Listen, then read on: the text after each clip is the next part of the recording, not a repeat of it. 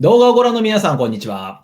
大学院進学直結、藤本の学論。今回も Facebook、YouTube、Twitter からライブでお届けをしてまいります。えー大学院進学直結、藤本の学論というチャンネルは、社会人のための大学院合格請負人の私、藤本健一が、社会人の方が大学院進学をする際、また勉強をする際にどういった点に気をつければいいのか、まあそういったところをざっくばらにお届けする、そういった番組でございます。えー今回はですね、はい、えーまあ、独学でと言いますか、まあ、仕事をしながら、まあ、大学院進学を勝ち取った。ということで、前回動画にえーゲストで来ていただいております、ゆうさんに、また今回も来ていただくことができました。ゆうさん、今回もよろしくお願いいたします。お願いします。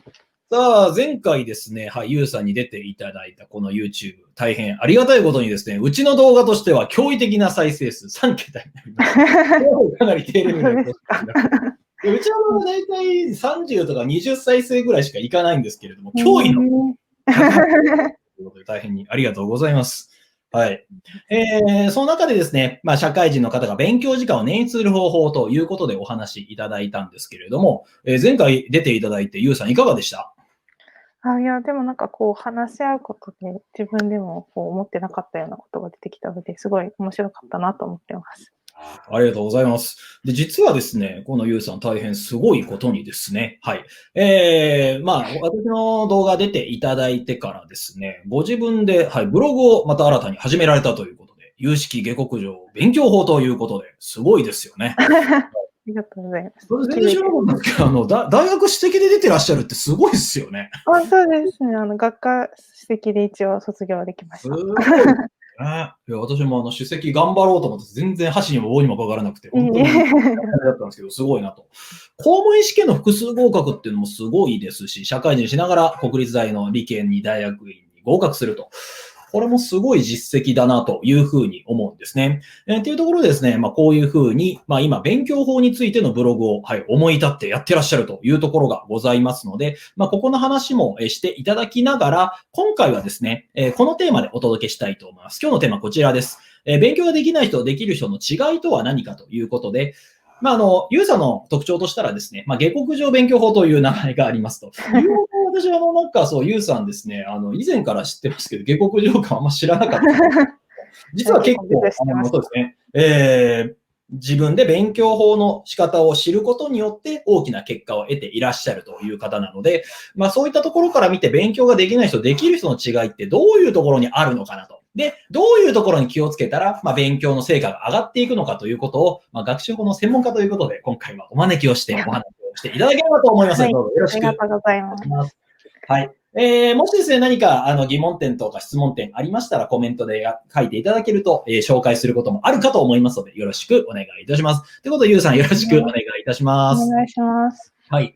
えー、さっき打ち合わせの段階でですね、まあ、勉強ができない人、まあ、3つぐらい特徴があるんじゃないですかね、みたいなお話をしてたんで、最初に全部3つ挙げちゃいますと、まあ、1つは1人で勉強が続けられないんじゃないかというところ。まあ、これ何かというと、まあ、勉強しなきゃいけないの分かっていると。でもですね、はい、なかなか一人だと。はい、えー、そもそもやる気が定まらないというところがあるよねと。で、二つ目として、まあ別に時間を区切るわけじゃなくて、ダラダラやって、結局成果がにつながらないような無駄な努力をしているんじゃないかということ。で、最後三つ目が、目的が定まっていないと。何のためにこの勉強するか分からず闇雲にやっているみたいなところをですね、ゆうさんから教えていただいて、あなるほどなと。いうところがありました。ってことでですね、この3つそれぞれをですね、えーゆうさんにあの解説していただこうかと思いますので。はいお願いいたします。ということで、今回、勉強ができない人の特徴。まあ、これですね、あ別に、あの、私が勉強できる人とかできない人とかそういうことではなくて、まあ、一般論としてということなので、はい、えー語弊のないようにしていただければなというふうに思います。えー勉強できない人の特徴一つ目、一人で勉強が続けられない。これは一体どういうことなんですかね？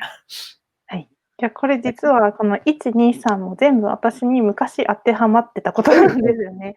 昔の私、はいはい、成果を、まあ、そ出せるようになった時に、昔の自分何がダメだったかなって考えた時うんうんに出した要素です。まず、なんかいろいろ勉強法とかあると思うんですけど、それより、もうまず、なんか続けられないんですよね。なんかやろうって思っても、はい、はい。なんかめんどくさいなとか思っちゃったり、まあ、明日からとか思って、うん。なかなか机に座ることができない。まずそこができないと、いくらこう、勉強法とかがあっても、できない、まあ、進まないので、できないんじゃないかなと思って。うんうんうん。過去一はそのこのなかなか机に向かうことができないっていうのは確かによくお話を聞くんですけど、うん。これってどうやったらいいんですかね？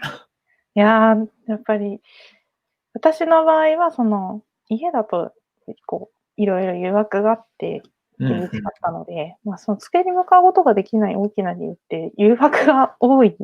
それよりも楽しいことがあったりしてしまうといけないので、うんうん図書館に行って必ず勉強するような環境に持っていくだとか、まあ、前回の動画でもお話ししたんですけども、はいオンラインのあの英会話とかでこの時間に一緒にやろうねっていうふうに人と約束すると絶対机には座ることができるので、そういった誘惑を排除できるような条件に持っていきました。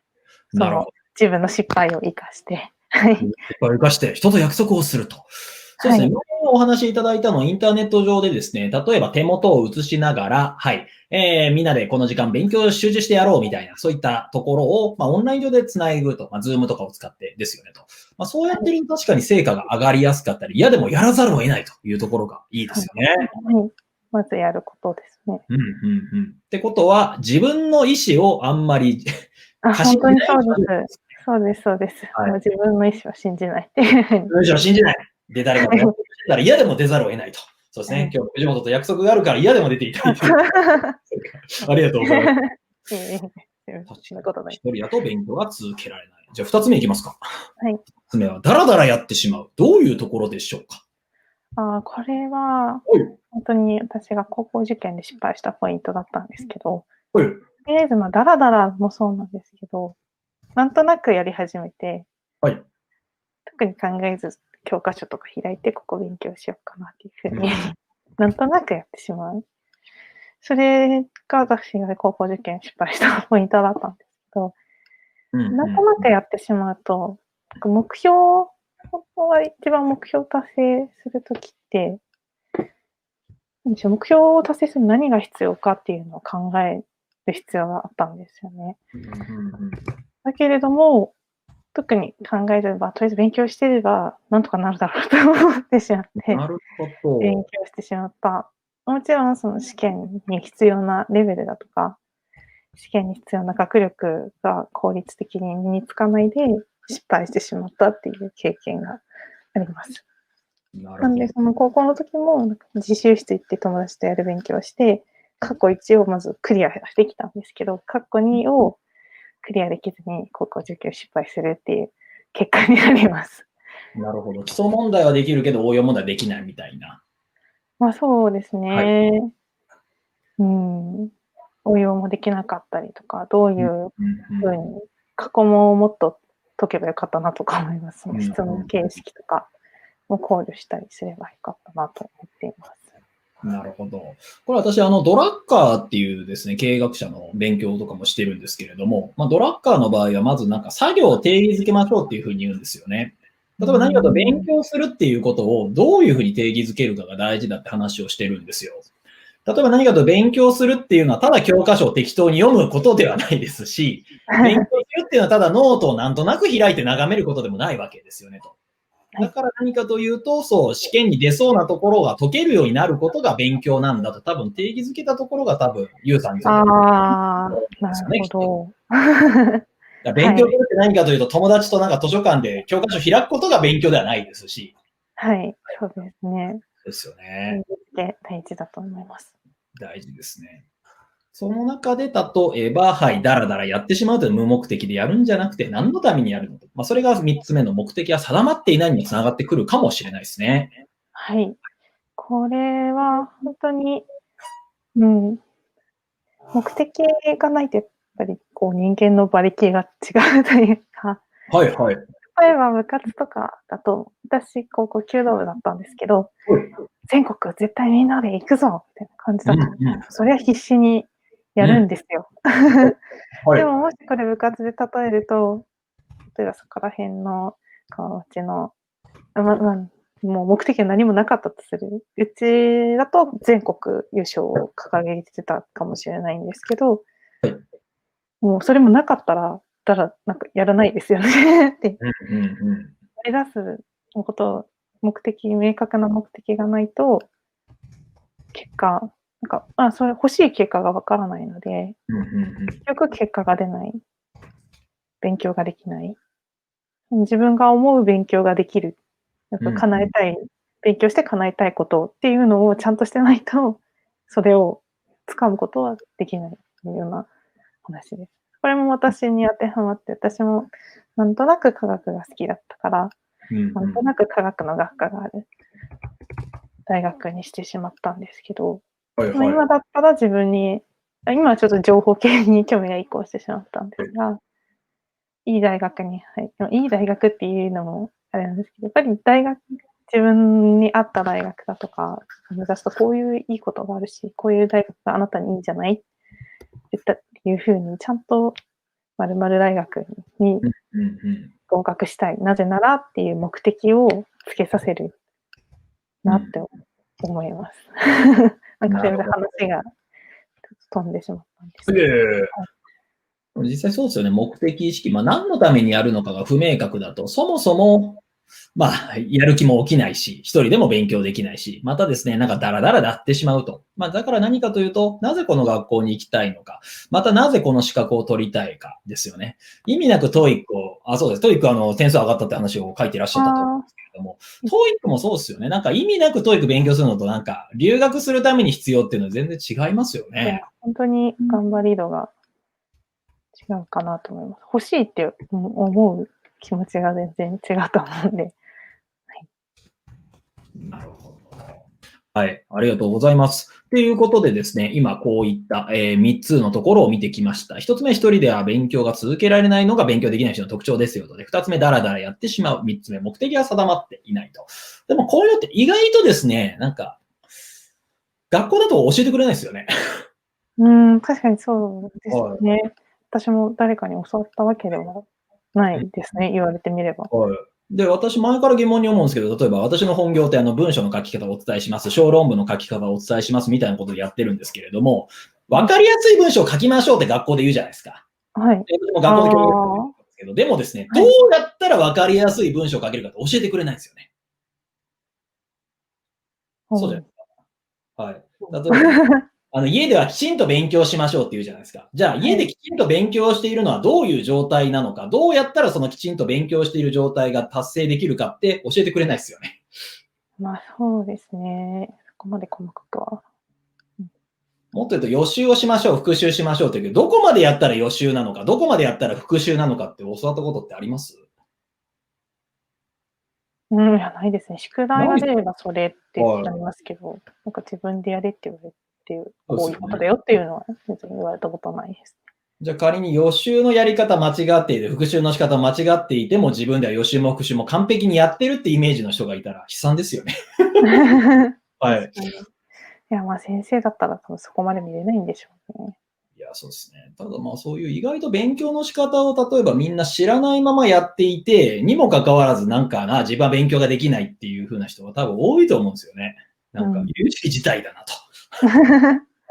まあ、だからこそ、あの、そうですね、下国式、下国上勉強法というのをですね、ゆうさんが書いていらっしゃるんだと思いますし、私もブログで、えーそういったところを書いていたりするんですけれども、なんか何事も正しいやり方ってあるわけですよね。はい。そういったところをですね、えーここまで、えーぜひ、えーユーザーには今後も書いていっていただけると、いろんな方のためになるんじゃないかなというふうに思っております。はい。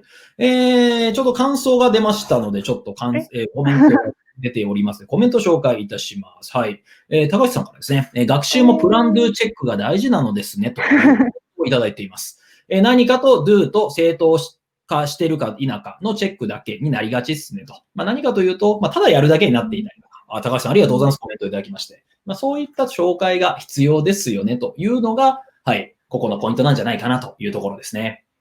はい。えー、ということで、ここまで見てきたわけなんですけれども、最後に一言ですね、えー、ゆうさんに、えーまとめをしていただいて終わりにしたいと思いますが、その前にちょっと今日やったことをおおさらいをしたいと思います。はい。えー、今日でまあ勉強ができない人、できる人の違いということで、まあ勉強できない人の特徴として、まあ一人で勉強ができないと。まあ、これある意味という自分の能力を過信しすぎていると。まあ、だからこそ、他の人と一緒に勉強しましょうねとか、あるいは自分が勉強せざるを得ない状況を自分でどれだけ作れるかが大事ですよというお話をしていただいたわけですと。で、二つ目にダラダラやってしまうと。まあ、これ何かというと、意味なく、なんか目的を定めずに、ただなんとなく勉強して、なんとなく教科書読んで、なんとなく問題を解いて、で、それで受かるんだったらみんな苦労しないですよねと。だからダラダラやらないようにしましょうと。で、最後3つ目、目的が定まっていないと。はい。えー、何のために勉強するのか。まあ、そういったところを考えていくのが大事ですよというところで、まあ、モチベーションを維持するための工夫が必要ですよと。で、その上で、はい、ポイントとして、はい。まあ、自分が勉強しやすくなるように、まあ、いろんな工夫をしていきましょうねと。で、もっと言うと、まあ、勉強が始まるまでのハードルを低くするとか、あるいは、えー、自分一人で勉強するのではなくて、初めから誰かの力を借りたりとか、勉強をどうやったらできるようになるのかというのを相談するのが大事なんじゃないかなというところまでお話をしてきたわけですね。あ、ちょうどコメント追加が出ました。高橋さんからまた。はい。感想ですが、教員がコーチングする余裕もないし、コーチングもされなかったので、すべてニュアンスで片付けられてしまうのだろうなと。はい。いうふうに思っていますと。うんはい、まあそうですね。はい、私も教員なんですけどね、一応。はい、えー、まあ私もだから教員としてやっていましたけれども、確かに授業の中だと勉強の仕方とか、あなたは何をもって勉強していると考えていますか問いかけあんまやってなかったなというふうに大変批判、なんか自分自身良くなかったなというふうに思っていますと。まあだからこそそういった点を活かしてですね、私の塾であるとか、ゆうさんのブログの中ではですね、そういったところをお伝えしていければなというふうに思っておりますので、よろしくお願いいたします。えー、というところでですね、最後ゆうさんから何かコメントございますでしょうか？はい。えっと、勉強、勉強するにあたって大事なことは、なんとなくやり始めることじゃなくて、どのようにやるかっていう部分、なんでやるかっていう部分がとても大事だと思います。まとめでした。はい、ありがとうございます。えー、っていうところで、はい、ゆうさん最後までいろいろと、えー、ご紹介いただきまして、ありがとうございました。まあ、この後ですね、ゆうさんのリンク下に貼っておきますので、ぜひご覧いただければと思います。えー、こういった形の情報発信ですね、毎日やっておりますので、もっと見たいという方は、いいねボタン、チャンネル登録ボタン、また概要欄からメルマガ登録、LINE 登録も可能ですので、お気軽にどうぞ。